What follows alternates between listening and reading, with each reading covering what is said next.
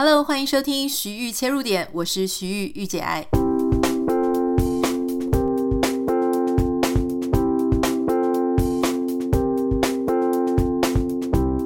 欢迎收听今天的节目。今天要邀请到一位我的好朋友来聊一件最近非常重要的事情。可是好像台湾的媒体报道的比较少，就是《纽约时报》这个美国非常重要的期间其中一间这个新闻组织啊，它。撤掉了他的体育部门。那我们今天邀请到的呢，就是非常有资格来谈这件事情，因为他不止曾经是体育主播，他也曾经经营一家运动的新闻网站、新闻媒体。哈，我们欢迎卓君泽。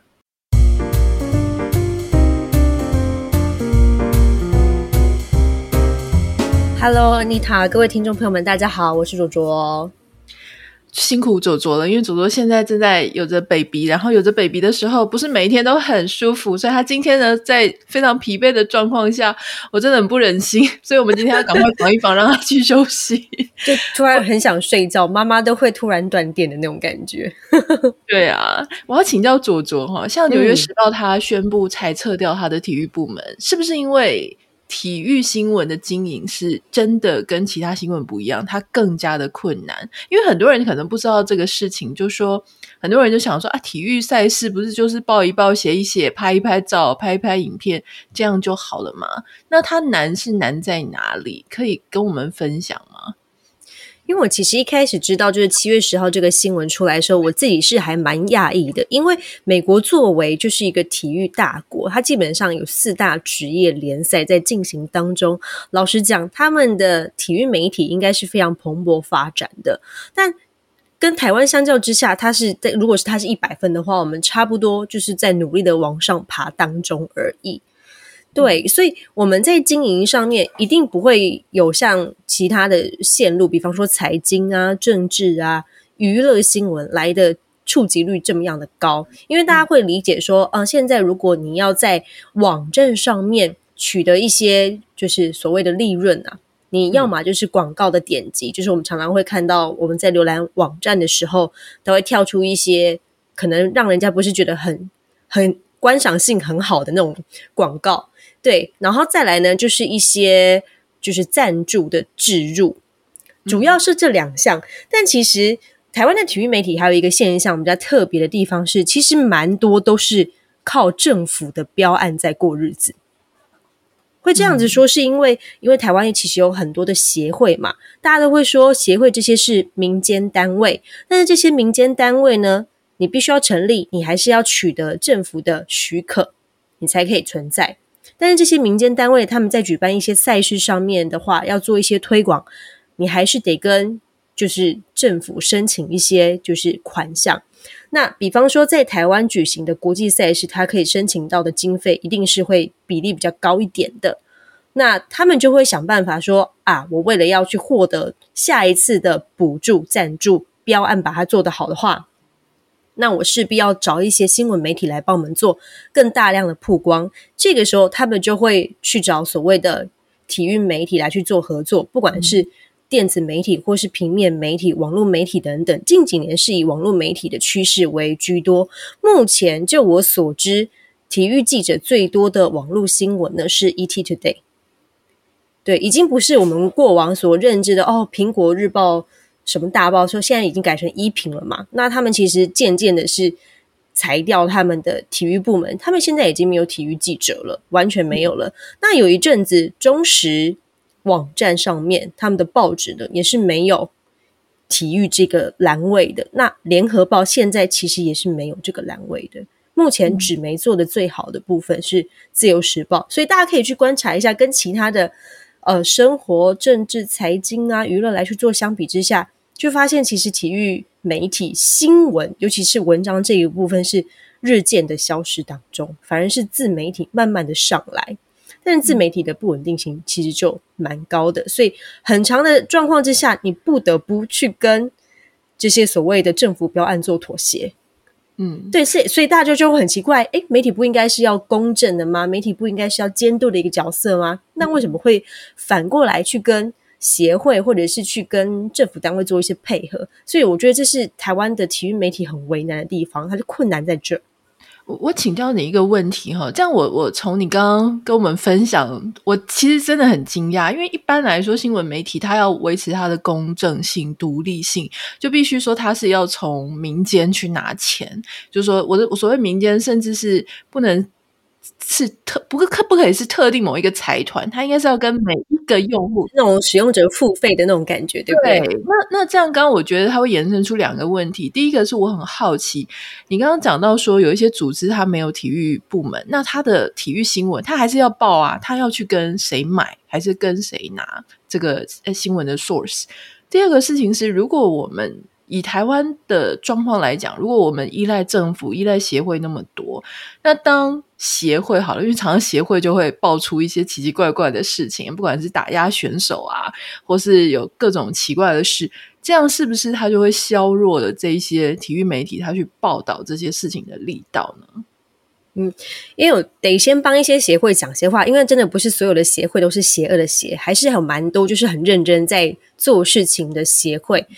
但近期大家也知道，说有一个协会就是已经被诟病很多年，都没有帮就是入选的选手们争取到该有的权益，那叫中华篮协。那已经很多年，已经讨论到到烂掉了，他们才说会找各界来去做做一些呃商量。但这已经很多年了。好，Anyway，这是题外话的部分。你刚刚第一个问题是什么？孕妇有点失智。就说如果他们自己把这个体育裁掉，那很多媒体他就没有体育部门，他他的数字要跟谁拿？呃，这个问题非常的有趣的地方是，他们甚至不想要。诶，什么意思？对，因为如果说要以流量来看，触及率、点阅率来看的话，假设今天我们写一条政治新闻或是娱乐新闻，它的触及率是十万，体育媒体可能是只有一千，嗯，甚至不到一万。对，所以这个流量的比例是差很多。那如果我是老板，我会觉得哇，我在这个投入的投资报酬率，而且每一个人力就是一个费用，其实真的很不高。那为什么我不把这些人给打散去其他我觉得更有效益的地方？这就是《纽约时报》他们在做的事情。他们的体育新闻的部门本来有三十五个人，所以他也是这么做。他没有要资遣任何人哦。他说他想要。用他买下来的，花了五点五亿买下来的 The Athletic 的这个网站的四百多名原本就在做体育媒体的这些员工们来去做填补他裁撤掉这个部门的事情，取代掉这三十五个人的人力。老实说，以我的观点来看的话，他们是想要加速让每一个人的分工可以更加的精细，而不是单纯只是在报道所谓的球赛赛事。因为我们知道现在 AI。发展的很快，球赛你很快就会变成说，你输入笔数或者是稍微一点简单的过程，它可能会自动生成一篇很完整的赛事文章。那这时候大家就会担心，记者是不是很快就会被取代？我觉得《纽约时报》很有可能是先嗅到这样子的一个状态，反而去转而来去做一些所谓的体育文化，或者是它的呃社会啊，或者是以数字面、财经面来去探讨这个运动产业的。另外一种报道的方式，对，我觉得他嗅到的应该是这个，因为 AI 真的太快速了。以前我其实就有想过说要跟呃国外的单位来去做合作，来去产出就是 AI 的赛事的文章，但那时候比较可惜的是，它只能产出英文的部分，中文的部分他说哦，这实在是太复杂了，我们还没有办法做到这一点，这样子。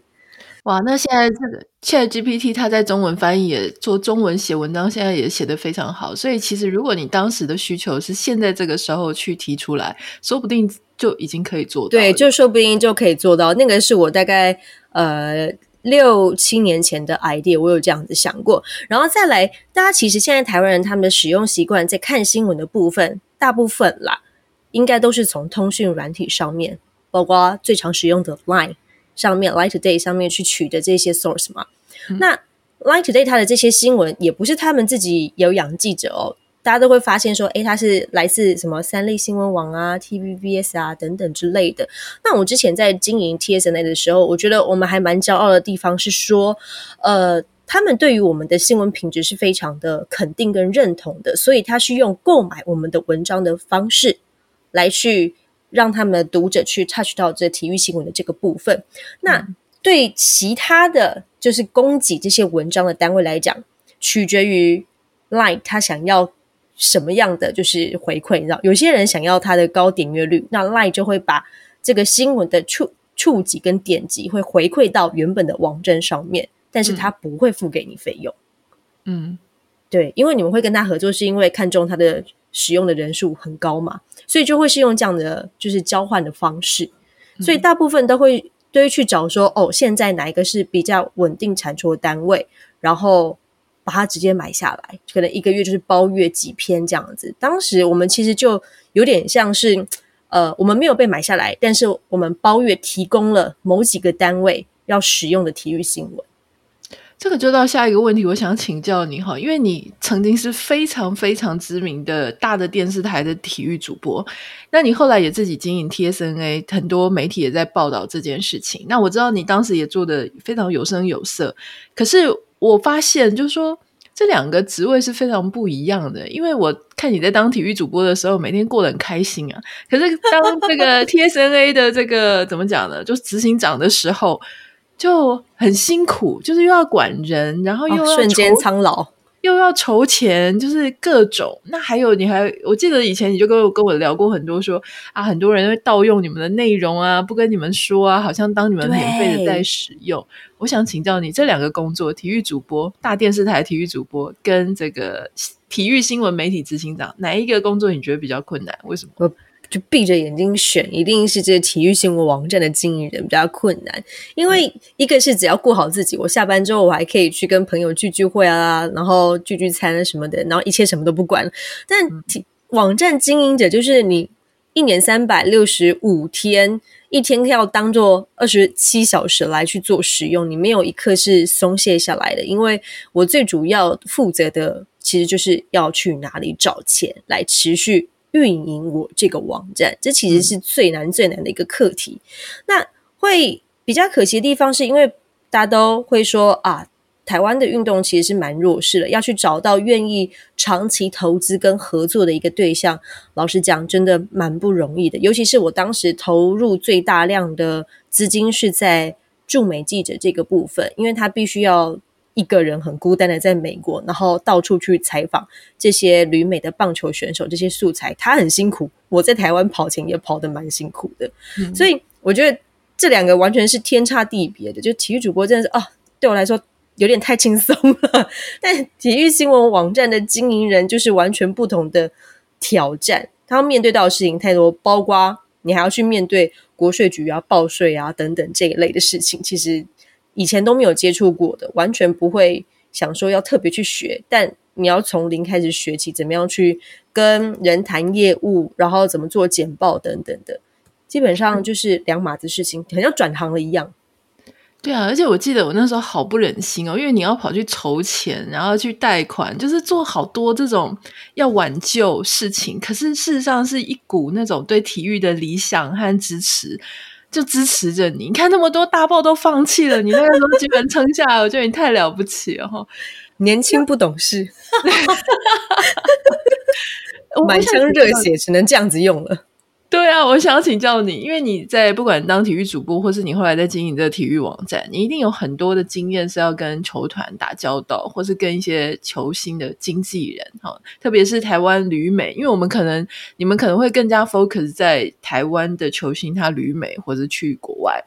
对，那我想请教，因为上一次就是刚好就是我去看的那一场，在加州这个呃洛杉矶、哦、台湾日是吗？对，台湾日天使队。那那一天就有大谷翔平，那这个时候就出现了一个新闻，我印象很深刻，就是有一个某电视台的记者，他就冲进去，oh. 在没有经过同意的状况下，他就去堵大谷翔平的麦，他说：“可不可以请你对台湾球迷讲几句话？”这件事情后来被台湾媒体报道，就引起一阵哗然哦，就说：“啊，你怎么可以这样子做啊？”等等的。像这样子的状况，我想请教你哈，就说他这样冲进去，如果你是记者，第一个你会这样做吗？第二个是，嗯，这是不是有点犯到球团或是这些大忌？那球团他们会不会以后对这家媒体就可能有什么样的处置？呃，触怒到他们的经纪人或球员这样？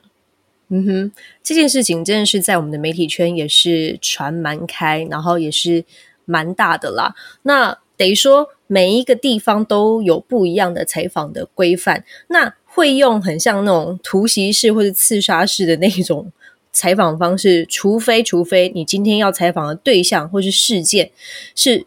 跟公众的利益有极大关系的，你必须要去做到求证的这个责任，你才有需要去做这个举动。但体育新闻其实真的很少，而且基本上几乎不会有这样的状态出现，所以你去做这个举动其实是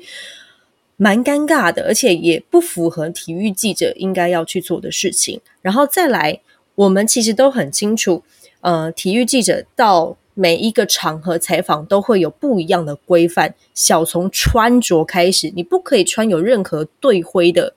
不管是帽子、手表，可就是 T 恤也好，你不能穿短裤，甚至有的时候迷你短裙，可能在台湾也不是那么的适合。对，因为毕竟它是一个工作的场合，还是而且不能穿高跟鞋进入球场，这是小到连服装都会有的规定。那台湾在采访的风气上面，呃，可能因为长时间跟这些就是运动选手们相处，呃，产生了一些感情，呃，比较像是好朋友一样，所以在采访的规范上面，可能就没有那么的严谨。但是也因为这样子，才可以让这些选手们就放下。就是戒心来跟我们记者们可以好好的侃侃而谈。那我自己采访经验是，到日本职棒的话，他所有的采访你都必须经过申请。尤其我们是外国媒体，申请到什么样的程度呢？第一个，如果你是电视台，你可能还要缴就是采访金，这是要给选手的，不是球团要收的，是要给选手的采访金。然后依照你采访的时间跟问题的多寡，他会去给你一个，他有一个表格，然后让你去给。提供给这位选手，那所有的问题都会经过审核。你要在哪边采访？你要用什么样的形式采访？你要问什么样的内容？都必须写得非常的详细。这是日本职棒的规定，而且你必须是着那种就是很像正装套装的方式来去进行采访。那美国这个部分呢，它稍微放松一点点，在衣服上的规定没有那么的一定要正装什么，但是但是 logo 还是不被允许的。那你要进入到休息室之前呢，同样必须要登记，不是说你今天想要采访谁，你就可以进去直接堵麦在谁身上。你必须要写清楚。像我自己之前去过红瓦球场，就是先登记，至少在就是比赛开始前就先登记，说你今天要采访的是谁。那你只能采访那个人，你拍到画面。不可以有其他选手正在更衣的画面，因为我们都知道休息室里面是他们休息的地方，一定要完完全全的避开。你要谨遵守这些规范。那我们当初驻美记者在去的时候，因为他本身不是记者出身，但是他非常认真，想要把每件事情都做好。那在跟就是这些资深的，你知道国外媒体打交道的时候，多多少少可能都会触碰到他们的一些可能禁忌，那他们也会。看我们台，因为我们很其实很少有台湾记者会这样很长时间驻点在那里。那时间一久了，他们才会认可你的存在。要不然，他们有的时候也会觉得说：“哦，你可能只是来个一两场而已，我没有必要特别教你一些什么。”那有些规范你自己触碰了，那就是你自己倒霉。那球团可能就会下达说：“我把你证件，我之后不发给你，或是我直接封杀你这个媒体。”这其实是非常非常严重的。哇，他可以直接把你证件啊！就是不是不让你采访了？对对对，因为我们基本上要去采访这些各大联赛，它都会有一些自己的规范。比方说，如果要去采访湖人队，那他就要你在当地洛杉矶当当地，你要有一些采访的，就是基础，还有你之前产出的那些新闻，必须很像一份履历表一样附上去，证明你是记者，他才会发证件给你。所以它规范其实是非常严格的。哇，这个跟我们平常的其他类型的新闻真的很不一样。因为你没有听过什么采访演艺是呃演艺人员的，或是政治人物的，他还要就是呃被被履历，然后被核可。所以体育真的是完全另外一个世界哈。对，它有自己非常独特的一个文化。可以说，在台湾体育新闻其实很少有独家。大家会看到的新闻内容其实有点相似，是因为大家其实都是大堆头在一起。但可能比较不一样的就是，我们真的派人到国外去做采访，这才会是独家的消息。那当然，网络世界这么快的情况之下，很有可能每五分钟就已经被综合报道去了。嗯，超超去对。那那最后我想要请教你一件事，因为最近 Me Too 报不完嘛，那 Me Too 这样报着报着，政治人物报一下，娱乐新闻报一下，现在也烧到体坛然后，体坛也有好几个落马中箭这样子。我想请教你，就说这些事情在体育的。体坛当中是真的也蛮严重的嘛？你之前就有听过这一些，比方说球员的私下的生活，可能感情，当然有很多人是感情比较复杂一点嘛，哈，就有时候会爆出来。但像这种 Me Too 的事件，你就之前听说过吗？嗯，我有听说过一些，不过我觉得大家可以稍微去观察一下，不管是政坛或者是演艺圈，它的这些 Me Too 事件都会。得到就是这些自媒体传播的一些效应，可是如果发生在体坛的话，很快就会被沉默螺旋下去了。那当然近期的事件除外，因为我要讲的是在更早之前的，其实有直接进入到一些判决的，比方说像是有射箭的教练，然后对一些女选手有一些非常非常不恰当的行为，这其实就已经在。法院里面都已经有那一些就是呃证据啊，还有诉状啊等等的，然后还有拳击教练啊，其实长期以来体育界都是一直以上对下的一个姿态，所以在权威性很重的体坛里面，你要很认真去倾听，甚至是你要就是撇开你对这个人的既定印象，然后你去接受这件事情的时候，其实会觉得哇。怎么会是这个样子呢？而且其实它很难去发酵，因为它这个长期的这个权力结构就是盘根错节已经很久了，你很难把它从它在这个地方这么久的势力连根拔除，所以这是很可怕的一件事情。嗯、那当然，我得为这些运动员说一些话。其实他们平也是一般人，只是因为他们会比较频繁的出现在电视上面，所以会被放大。不是放大镜哦，是显微镜去检视他们的一举一动。所以不管他们今天是去，不管是唱歌啊，或者去酒店啊，或者去夜店也好，其实一般人都会做这些事情。嗯，对，所以他们私生活其实不见得说是有多乱，因为一般人其实可能也有更乱的存在这样子。但会有一个现象，我会自己觉得蛮可怕的，因为我们通常在做一位球员的或者是运动员的采访的时候，我们会做很多他的背景资料跟功课。然后近期的话，我就想到一位，就是之前的职棒的球员，因为他那个时候刚出来的时候很认真，面对记者提问也都很诚恳，我们也很认真的帮他做过一系列的报道跟新闻。采访了多年下来之后，等到这个新闻事件出来，我会觉得 真的蛮反胃，而且有点恶心。我想说，我们花了这么多的时间来塑造一位。好像他是很正面阳光的一个形象，可是他私底下却做出犯法的事情的时候，我难免会觉得我是不是帮凶？我会觉得这是一个非常可怕的事情。嗯、可是你又没有办法在采访的当下去判别这个人的品性到底是如何。嗯，对，这是我自己作为记者的一个角色。我觉得反思的时候会觉得。细思极恐啊！我根本没有办法判别，现在在跟我讲话的这个人到底是不是真心，他私底下是不是值得我付出这么多的时间在采访他身上？嗯，对。你刚刚有提到，就说体坛它是一个权力结构不太平等的，那我就想说，比方说有些球员他拼搏了一辈子，从小练练练练到大，他就是为了要一直去参加那个项目的赛事。可是如果他这个时候，比方说遇到教练或是协会的某某某。就是对他就是骚扰的话，那这样子的话，他是能申申诉吗？就是说，通常因为你很怕你一申诉你就变黑名单，本来就是可以去出赛，突然就不能出赛了，这种情形是会发生，对不对？对，这时有所闻，就说选手也会担心说，如果我真的一一去申诉，是不是我未来的机会也就没了？所以这才会让体坛的 Me Too 没有发酵的那么快。嗯，对。其实其实是不是没有，是真的是不敢去讲，或者是怎么样，对不对？对，而且就算如果是旁人得知了，其实也不太能够去替他做些什么。我们、嗯、我们可以去帮他，可是你要想想，如果你这一帮下去，他可能要面对的一些后果，还是他自己独自承担的话，可能要好好再三思量，说帮他做这件事情。真的是对他好的，或者是你有什么样更好的方式？我觉得应该是在当下完全没有办法想到更好的方式去处理这个状况，所以才会演变成哇，当爆出来的时候，已经是一连串很像葡萄一样那样子出现。嗯，好，哎，我们结 ending 在这里，感觉有点沉重啊。对啊，好沉重哦。但是我还是觉得这一波，如果说真的是长期在这种很像学长、学弟、学姐、学妹，或者是教练跟子弟兵等那样的情况之下，其实会很难去在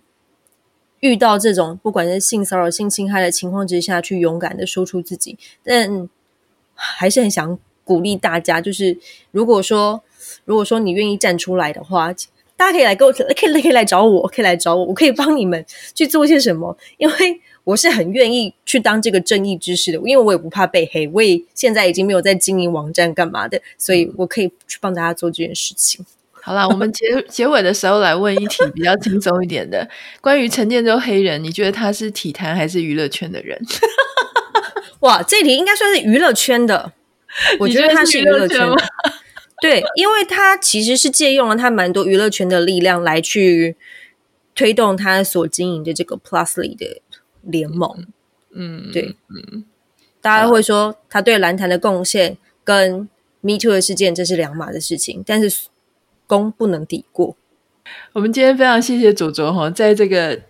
在一个孕妈妈的。啊、哦，非常想要睡觉的状况下，还是跟我们分享一下说关于经营体育媒体的一个辛酸史，然后还有透过他的眼光因为他有很多的经验让我们更加了解说体育新闻的采访啊跟他的实际的操作。我们非常谢谢卓卓。谢谢恩妮塔谢谢大家。赶快去睡觉拜拜。拜拜 拜拜拜拜。大家不要想不开经营体育媒体哈想要当体育记者也要想开一点除非你家里很有钱哈。